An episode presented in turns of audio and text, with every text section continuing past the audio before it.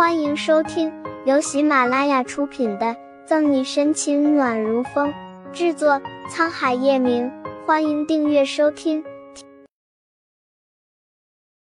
第十一章，帅炸的沈队。沈西带上方初明和叶晨玉等人，乘坐私人飞机前往警市。上午十一点多的时候，直接去黄子叶的藏身之处逮人。然而，黄子叶这等老油条。对于警察的搜捕非常敏感。他们闯入黄子叶所租住的那栋乡下宅子的时候，已经人去楼空。沈队人跑了。方初明说道。沈西走向了一旁的桌子，伸出手端起了茶杯，杯子里的茶水还是热的，人应该刚走。砰！外头突然传来一阵东西倒塌的声响，正对着窗台的位置。沈西美眸一眯。下一瞬间，他已经转身跑了过去，一个漂亮的跨上窗台跃身出去的动作，一溜烟人就没影了。方初明沿途跟了上去，站住！从窗台出去就是一条人行小巷。沈西追了过去，看到黄子叶和他的几个小弟正拔腿狂奔，他大喝了一声，他们依然在狂奔。考虑到这里是居民区，他没拔枪，看到墙壁有一根木棒。便抡了起来，朝着黄子叶砸了过去。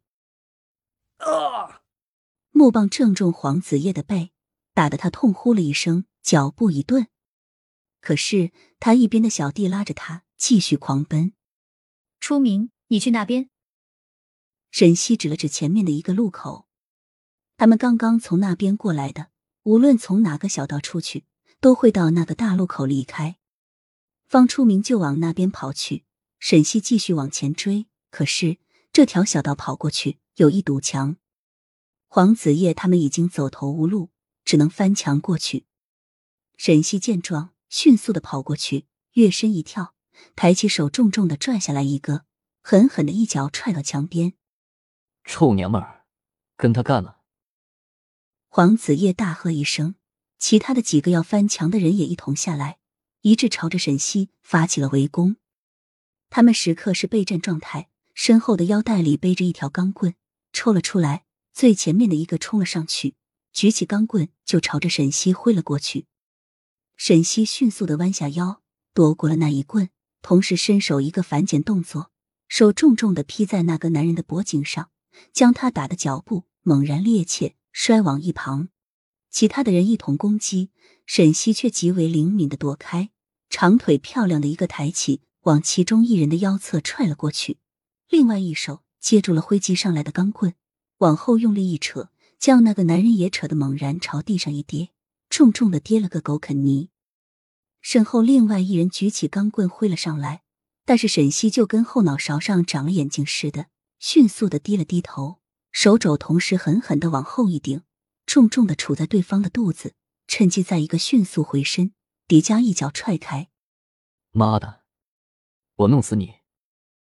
黄子夜看到他在短短十几秒之内折损了他的几个小弟，瞪大了眼睛，怒把手枪朝着他指了过去，就要扣下扳机。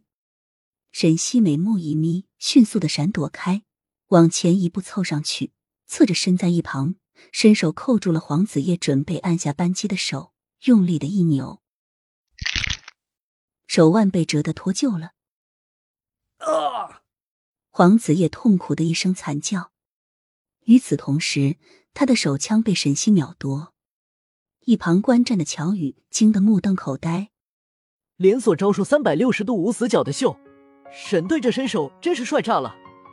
少爷，他不就一刑警吗？怎么怎么这么强大？叶晨玉直盯着女人纤细的倩影，眸底掠过一抹幽沉。三天前。他就已经得到沈西的所有调查资料。本集结束了，不要走开，精彩马上回来。